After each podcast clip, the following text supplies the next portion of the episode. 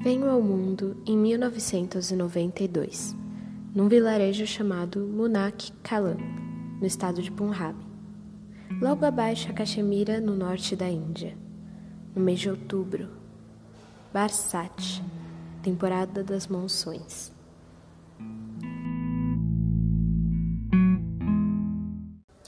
Poeta e feminista, popularizada pelo Instagram e autora de dois livros já publicados. Outro jeito de usar a boca e o que o sol faz com as flores. Olá, meu nome é Laura Braz, eu sou auxiliar da sala de leitura da Fábrica de Cultura 4.0 de São Bernardo e hoje vamos falar um pouco da vida e obra de Rupi Kaur. O clima emocional no nosso apartamento em Montreal é frio. Aqui temos tudo a menos: menos dinheiro, espaço, amor margem de erro, todo o trabalho pesado dos meus pais e nada em retorno. Quanto mais os anos se passam, mais aprendo inglês e menos me lembro de Ponhab. Sou a ponte sobrecarregada que liga dois países, membros espalhados em dois lugares ao mesmo tempo. A família de Rupi se mudou para o Canadá quando ela tinha quatro anos. Foi uma transição difícil. Em seus livros, ela relata muito do preconceito que sofreu e como a vida é difícil para imigrantes como seus pais, que mal sabiam falar inglês, que tinham a pele escura e que eram muito ligados aos costumes de sua terra. Ela transmite com seus poemas a dor de palavras não ditas, de afetos não demonstrados e de traumas passados de geração para geração. Meus pais nunca se sentaram conosco à tarde para contar histórias da juventude. Um estava sempre no trabalho e o outro muito cansado. Parece que ser imigrante deixa você desse jeito. O solo congelado no norte os engoliu. Os corpos dedicados ao trabalho pagavam com suor e sangue a cidadania. Talvez o peso do novo mundo fosse muito grande e era melhor que a tristeza do velho mundo ficasse bem enterrada. No entanto, eu queria desenterrá-la. Queria ter aberto o silêncio deles como um envelope. Queria ter achado um espaço num dos cantos, colocado um dedo dentro e rasgado com cuidado. Antes de mim, eles tinham vivido uma vida que eu não sei nada. Meu maior arrependimento seria vê-los partir desse mundo antes de ter a oportunidade de conhecê-los. Apesar de passarem por muitas dificuldades financeiras, uma prioridade sempre foram os livros. Outra coisa que ajudou na transição foi o desenho, que posteriormente viria a compor as páginas de seus livros e as suas poesias. Ela começa a escrever no ensino médio. Enquanto mais ela escrevia, mais ela sentia a necessidade de escrever em sua língua mãe que teve que enterrar para poder se encaixar. Assim, ela decide integrar algumas características de Gurmukhi, a escrita Punjabi, que usa apenas ponto final, nenhuma outra pontuação, e todas as letras são tratadas igualmente, sem maiúsculas. Esse formato define muito o que é a poesia da Kaur: simples, direta e simétrica. Sem muita padronagem, alguns de seus poemas tomam páginas, enquanto outros apenas algumas linhas. Isso acaba virando alvo de muitas críticas, que leem sua obra como simplista, ao mesmo tempo que o formato seja justamente o que seduz boa parte dos seus leitores. Entre o tema que traça em seus livros, ela relata um episódio marcante: o seu estupro. No primeiro livro, desenvolve os traumas que ficaram marcados impactando o olhar sobre seu corpo e seus relacionamentos amorosos. No segundo, ela conta com detalhes o acontecido e dedica seis páginas a um poema sobre o resgate de si mesma, do lar que tinha sido roubado de seu corpo. E desde as primeiras páginas ela introduz abusos vindo de pessoas da família ou de conhecidos, escancarando como o corpo da mulher é tratado na sociedade, de forma a ser usado como bem entendido. Eu penso na violência sexual que sofremos como mulheres sul-asiáticas.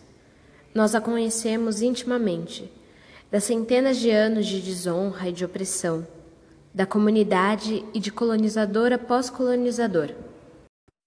Quando venho ao mundo, eu já sobrevivi à primeira batalha da minha vida, contra o feminicídio feminino. Sou uma das privilegiadas que ganharam permissão para viver. Nos ensinam que o nosso corpo não é nossa propriedade. Serve para seguir ordens de nossos pais até que eles transfiram a propriedade ao marido e à sua família. Uma boa garota indiana fica quieta, obedece às ordens, o sexo não lhe pertence. É algo que lhe acontece na noite de núpcias. Nosso papel é deitar com obediência, não sentir nada, deixar que ele leve. Sexo exige consentimento dos dois. Se uma pessoa está ali deitada sem fazer nada, porque não está pronta, ou não está no clima, ou simplesmente não quer, e mesmo assim a outra pessoa está fazendo sexo com seu corpo, isso não é amor, isso é estupro. Agora, quando Rupi trata do amor, ela explode, ela derrama, ela pega fogo. Os poemas de Rupi sobre o amor são muito intensos. Ela relata relações apaixonadas, fervorosas, mas até um pouco dependentes também. Em outro jeito de usar a boca, eu acho que dá para perceber como ela está descobrindo o amor, como ela está aprendendo a amar, como ela está aprendendo a se relacionar sexualmente, como tudo parece novo e intenso. Já no segundo, a gente escuta o eco daquela relação do que ela foi, da falta que ela faz na vida dela. Até que ela se volta para si mesma. Ela encontra força em outras mulheres, no que é natural, no que é ancestral, para voltar aos eixos. E aí sim, ela mais madura se envolve em uma outra relação que é menos intensa, mas dá para ver o quão mais cúmplice ela é dessa pessoa, quão mais estável é essa relação e o quão mais feliz e calma ela está nesse momento. Suas conclusões são claras.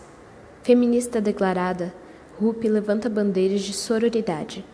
Critica os padrões de beleza eurocentrados que a fizeram odiar o seu tom de pele e os seus traços por muito tempo. Dialoga com a idade de uma forma potente, em contraponto com a ideia de prazo de validade. E dimensiona a força da gestação e da maternidade. Sou a primeira mulher da minha linhagem a ter liberdade de escolha, a construir o futuro como bem entender, dizer o que vier à minha mente, quando eu quiser, sem ouvir o barulho do chicote. São centenas de primeiras vezes pelas quais eu sou grata. Cenas que minha mãe e a mãe dela e a mãe dela não tiveram o privilégio de viver. É uma verdadeira honra ser a primeira mulher da família que pode sentir seus próprios desejos. Não é à toa que quero experimentar essa vida ao máximo. Antes de mim, tenho gerações de barrigas famintas. As avós devem estar gritando de tanto dar risada, reunidas em volta de um fogão de barro lá do outro lado, bebericando masala, chai leitoso em um copo fumegante. Elas devem achar uma loucura ver uma de suas mulheres vivendo de um jeito tão grandioso. Quero pedir desculpas a todas as mulheres que descrevi como bonitas antes de dizer inteligentes ou corajosas. Fico triste por ter falado como se algo tão simples como aquilo que nasceu com você fosse seu maior orgulho, quando seu espírito já despedaçou montanhas de agora em diante, vou dizer coisas como: você é forte ou você é incrível. Não porque eu não te ache bonita, mas porque você é muito mais do que isso. Me levanto sobre o sacrifício de um milhão de mulheres que vieram antes e penso: o que é que eu faço para tornar essa montanha mais alta para que as mulheres que vierem depois de mim possam ver além? No final das contas, ela sempre encontra forças naquilo que é ancestral, naquilo que é maternal, naquilo que é feminino e naquilo que é natural. É nesse lugar que ela valida sua existência e encontra algo próximo de um equilíbrio, sempre fazendo paralelo com a natureza, com o mudar das estações, com o crescer das plantas, que assim como ela, desabrocham. É uma leitura que eu recomendo a todos. É muito válida para repensar comportamentos e relações, sejam elas familiares, relações românticas ou relações com seu próprio espelho. É impossível não se identificar com alguma parte da trajetória da Rupi. Espero que vocês tenham gostado desse episódio e conhecido mais sobre essa poeta que é tão sensível e potente.